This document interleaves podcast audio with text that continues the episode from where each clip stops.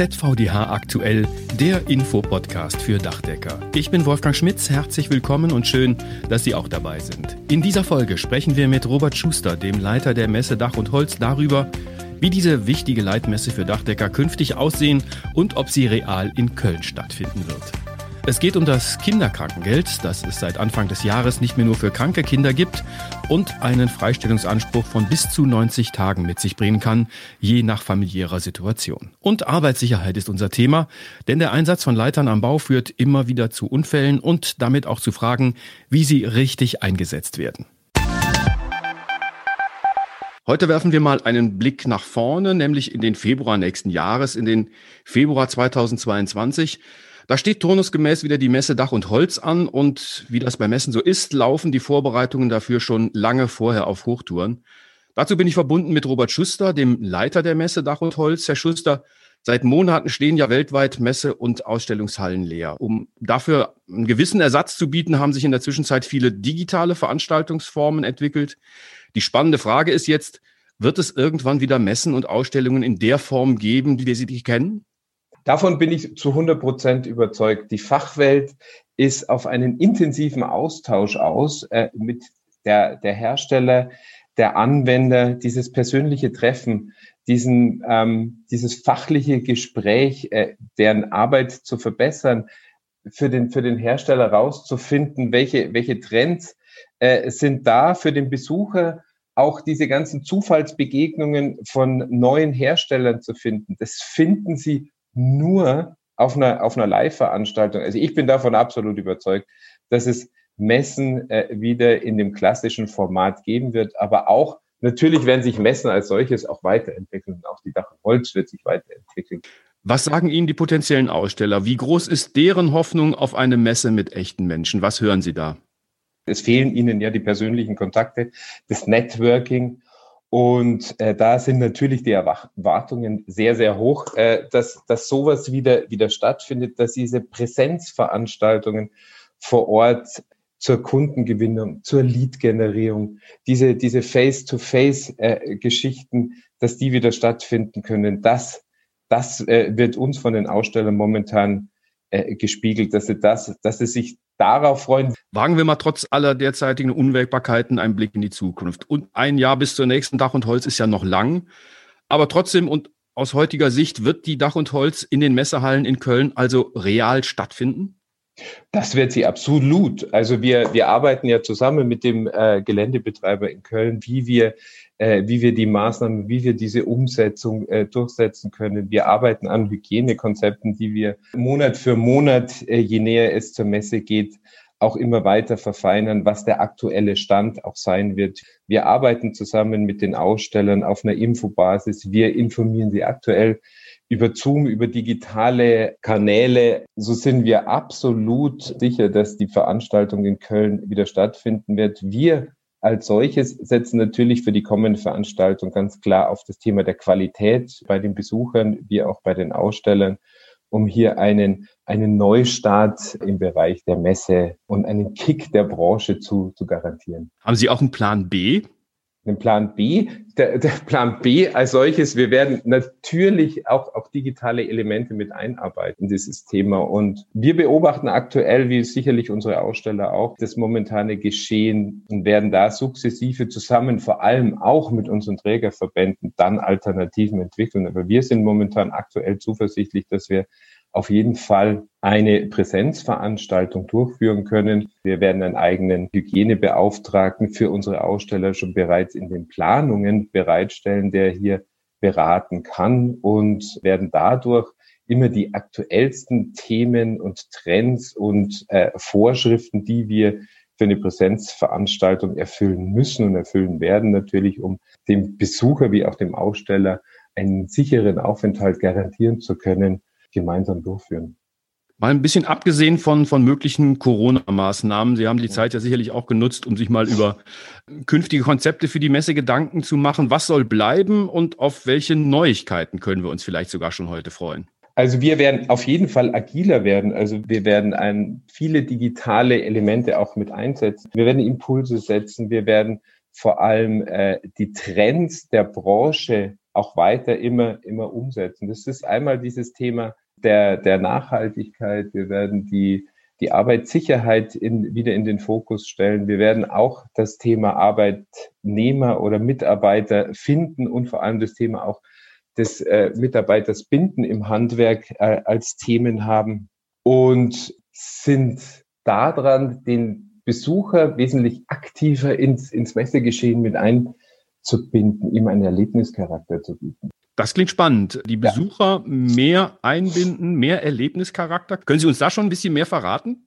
Äh, wir, wir arbeiten an lebenden Werkstätten, wir arbeiten an, an neuen Themen. Äh, zusammen mit Influencern, Influencer-Treffen, Blogger-Treffen, solche Themen. Wir arbeiten dran, dieses Thema der Digitalisierung dem Besucher näher zu bringen, dass jeder für seinen für seinen Entwicklungsstand im, im Unternehmen was, was mitnehmen kann, was erleben kann, sich Anregungen äh, suchen kann und genau seine Problemlösungen für die Branche zu finden. Das sind so unsere, unsere Ansätze. Und mehr möchte ich auch noch gar nicht verraten. Ist ja auch noch ein Jahr hin. Ja, Sie, ja, haben ja, ja, Sie haben ja auch ein Ohr an der Branche. Wie erleben Sie jetzt zurzeit die aktuelle Stimmung und welche Trends sehen Sie?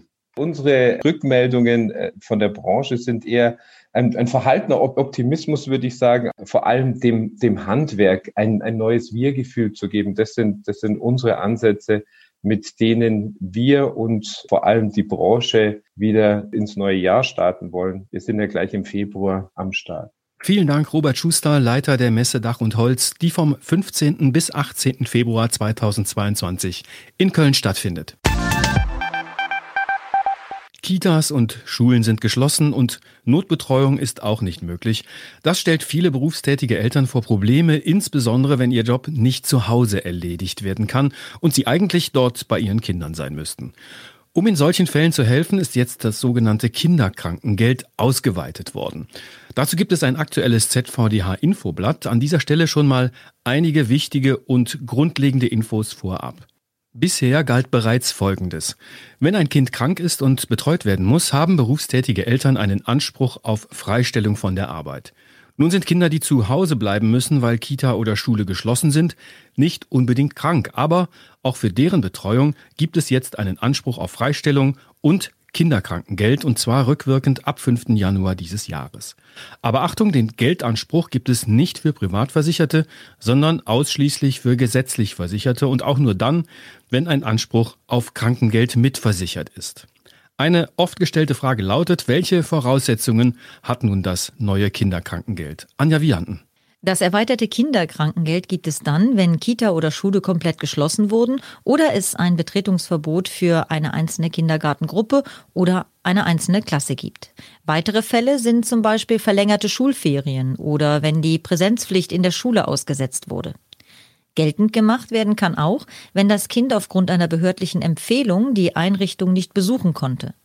Die erforderliche Betreuung zu Hause muss nachgewiesen werden, und zwar in jedem Fall gegenüber der Krankenkasse, und auch der Arbeitgeber hat einen Anspruch auf einen Nachweis, wenn er das möchte. Dazu hat das Bundesfamilienministerium auf seiner Webseite eine Musterbescheinigung bereitgestellt. Wenn die entsprechenden Voraussetzungen erfüllt sind, wie sieht dann der Anspruch aus? Der Anspruch auf Kinderkrankengeld erhöht sich je Elternteil für jedes Kind auf bis zu 20 Arbeitstage. Für Alleinerziehende erhöht sich der Anspruch sogar auf bis zu 40 Arbeitstage. Der Anspruch besteht für Versicherte mit mehr als zwei Kindern bis zu 45 Arbeitstage und für Alleinerziehende bis zu 90 Arbeitstage. Da wir alle davon ausgehen, dass die Pandemie hoffentlich Ende des Jahres erledigt ist, sind die Ansprüche auf das Jahr 2021 beschränkt. Das als einführende Infos an dieser Stelle. Das ZVDH Infoblatt liefert Ihnen weitere Details zum Thema und gibt Antworten zum Beispiel auf folgende Fragen. Erfolgt die Freistellung eines Arbeitnehmers bezahlt oder unbezahlt? Was ist zu beachten, wenn eine Kinderkrankengeldfreistellung zeitlich mit Kurzarbeit im Betrieb zusammenfällt? Also sowohl saisonale als auch pandemiebedingte Kurzarbeit. Was muss der Arbeitgeber bei der Erfassung im Lohnprogramm beachten? Welche Sozialversicherungsbeiträge fallen beim Bezug von Kinderkrankengeld an? Und wie funktioniert die Meldung an die Krankenkasse? Das alles und mehr im ZVDH Infoblatt, das finden Sie ab sofort im Mitgliederbereich auf dachdecker.org, dort in der Rubrik Recht, Arbeitstarif und Sozialrecht. Die Zahlen der BG Bau zeigen es, viele Unfälle am Bau stehen im Zusammenhang mit Leitern. Um dem entgegenzuwirken, wurden die technischen Regeln für Betriebssicherheit, kurz TRBS, neu gefasst. Jetzt fragen sich aber viele Dachdecker, darf ich überhaupt noch eine Leiter anstellen oder muss ich für jede kleine Reparatur ein Gerüst aufbauen? Philipp Witte, Referent Technik beim ZVDH. Gehen wir es mal systematisch an. Was sagen die aktuellen Regeln? Die Grundlage für den Leitereinsatz bildet die aktuelle TRBS 2121-2, die auf dem Vorgänger TRBS 2121 aufbaut. Der Grundsatz ist, dass Leitern aufgrund der nun mal von ihnen ausgehenden Gefahren so selten wie möglich eingesetzt werden sollen. Das ist die Theorie, in der Praxis ist sie aber nach wie vor ein wichtiges Arbeitsmittel und unverzichtbar. Ja, das ist richtig. Äh, Leitern sind ja auch nicht verboten und bei richtiger Anwendung auch sicher. Die Wahl des Arbeitsmittels ergibt sich im Endeffekt aus der Gefährdungsbeurteilung. Die Gefährdungsbeurteilung wird situationsbedingt vor Ort ähm, nach Betracht der Baustelle erstellt. Es ist eine Frage, in welcher Art und Weise wird die Leiter eingesetzt, wie oft wird sie eingesetzt, ist sie ein Verkehrsweg, dient sie als Arbeitsplatz und, und, und.